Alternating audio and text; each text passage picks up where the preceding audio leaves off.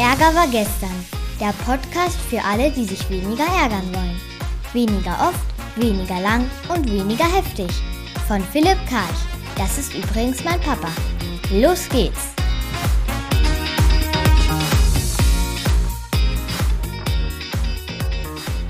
Jo, letzte Woche Samstag war ja Champions League und da hat ja Real Madrid gegen Liverpool gewonnen, äh, was ja sehr glücklich war. Ich kann mich an ein Spiel erinnern, das war vor zehn Jahren. Mein Freund Thomas weiß das auch noch, das war Bayern gegen Chelsea zu Hause. Es war ein Spiel auf ein Tor und Chelsea hat irgendwie gewonnen. Und das Spiel jetzt, Real Madrid gegen Liverpool, war fast genauso. Liverpool haushoch überlegen, 20 zu 1 Torschüsse irgendwie, aber Madrid hat gewonnen. Spiel ist zu Ende fragt dann der Journalist den, den Groß, naja, und äh, ob der Sieg nochmal süßer schmecke, da er durch den Spielverlauf nicht selbstverständlich gewesen sei. Spieler Groß, was heißt nicht selbstverständlich? Wir haben gewonnen, fertig. Ja, und jetzt haben wir uns das mal ein bisschen angeguckt und äh, aus meiner Sicht gibt es hier fünf Dinge anzumerken im Zusammenhang mit Konfliktkompetenz. Erstens, das, was Madrid da abgeliefert hat, das war einfach peinlich. Also jeder neutrale Zuschauer hätte gesagt, Liverpool wäre der verdiente Sieger gewesen. Jetzt kann man natürlich sagen, wenn die einen halt ein Tor schießen, oder nicht, dann sind sie doof genug. Alles klar. Aber wenn der Herr Groß Ehrlichkeit statt Eitelkeit hätte walten lassen, dann hätte er ganz einfach zustimmen können. Ja, stimmt, schmeckt ganz süß, weil die anderen waren ein bisschen besser. Dann hat er gesagt, ne, die Fragen, du hättest, du hattest 90 Minuten Zeit, dir vernünftige Fragen zu überlegen und keine negativen Fragen oder sogar Scheißfragen. Was dem Herr Groß hier passiert ist, ist, dass er nicht beobachtet hat, sondern er hat bewertet. Das heißt, da kommt eine Frage und statt die Frage einfach nur anzugucken für das, was sie ist, bewertet er sie als unangemessen. Das heißt, er hat eine Norm und setzt diese Norm über die Norm des Journalisten. Kann man machen, muss man nicht machen. Dritter Punkt, dann fragt er noch irgendwie, ob der andere denn aus Deutschland kommt. Und zwar, du stellst erst zwei negative Fragen, da weiß man direkt, dass du aus Deutschland kommst. Hm. Thema Verallgemeinerung versus Einzelfall. Es gibt sicherlich einzelne Deutsche, die eher kritisch sind. Vielleicht sind es auch mehr als zwei oder drei. Aber deshalb von den Deutschen zu sprechen, ist eine Verallgemeinerung.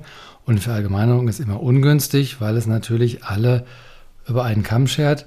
Und ich frage den Herrn Groß auch, was ist denn Ihr Verhältnis zur eigenen Nationalität? Also sagen Sie jetzt, Sie sind halt aus Versehen auch Deutscher oder wie sieht es eigentlich hier aus mit Spiegeln? Also du wirfst jetzt dem anderen vor negative Fragen, tust aber eigentlich genau das Gleiche, denn du reagierst ja, wenn man so will, negativ darauf, also nicht gerade gelassen oder souverän. Also du wirfst vor, was du selbst tust. Dafür hat man einen Begriff gefunden und der heißt Doppelmoral. Ich finde es richtig, richtig peinlich von außen, wobei das auch wieder ein Urteil ist. Ich löse es auf und äh, schüttel meinen Kopf, wobei das ist, glaube ich, dann auch noch. Oh Gott. Es ging dann weiter im Text, dass er dann gesagt hat, er würde das äh, erwarten. Ja, man könnte ja äh, erwarten, dass so eine Frage, sein, sein, sein Originalzitat war, ich fordere nicht mehr Respekt.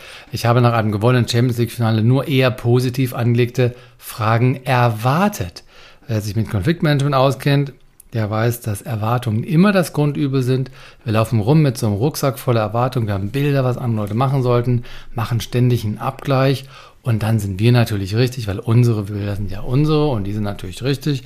Und was ist hier der Clou? Einfach loslassen. Lassen Sie Ihre Erwartungen los, Herr Kloß, äh, Herr Groß, genau, weil dann können Sie ja auch nicht enttäuscht werden. Also der Zusammenhang ist folgender. Wir haben Erwartungen.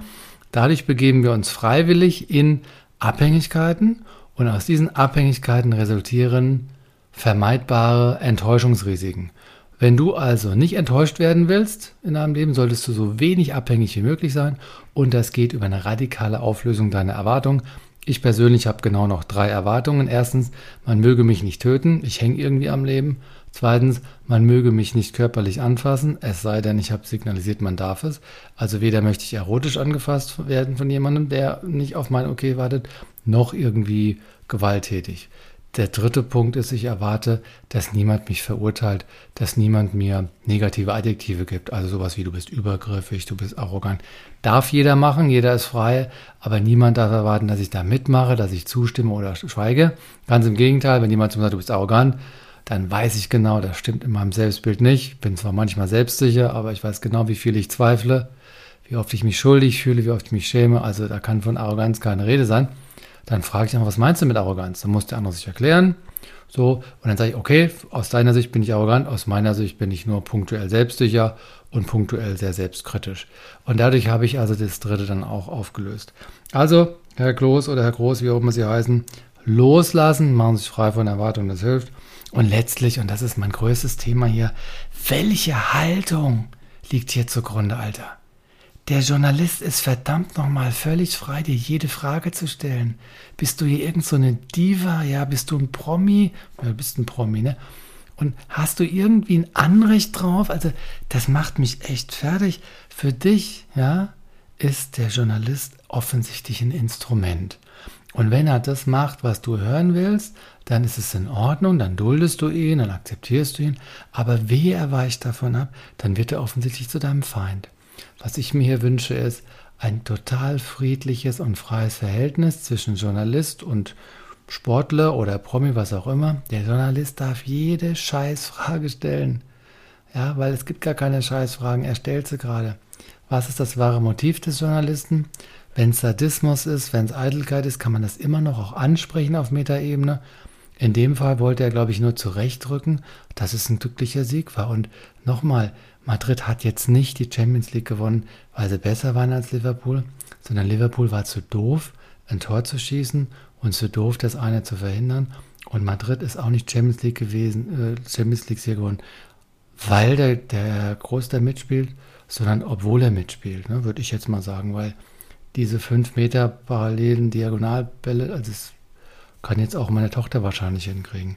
Also ich bin jetzt auch kein Experte. Wahrscheinlich musst du ganz gut sein, dass du da bei Madrid schon seit vielen Jahren spielst und fünf Champions League-Siege, da wirst du auch beigetragen haben. Aber komm vom hohen Ross runter, betrachte den Journalisten als friedlichen, freien Menschen und nicht als Instrument und Feind. Das waren meine Ausführungen zu dem Thema und wir sprechen und hören uns hier bald wieder. Macht's gut. Das war eine neue Folge von Ärger war gestern, dem Podcast von Philipp Karch. Hat dir die Folge gefallen? Ärgerst du dich jetzt weniger oder ärgerst du dich jetzt sogar noch mehr?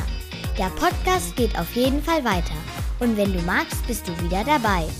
Bis dahin, viel Spaß mit all den Ärgerangeboten.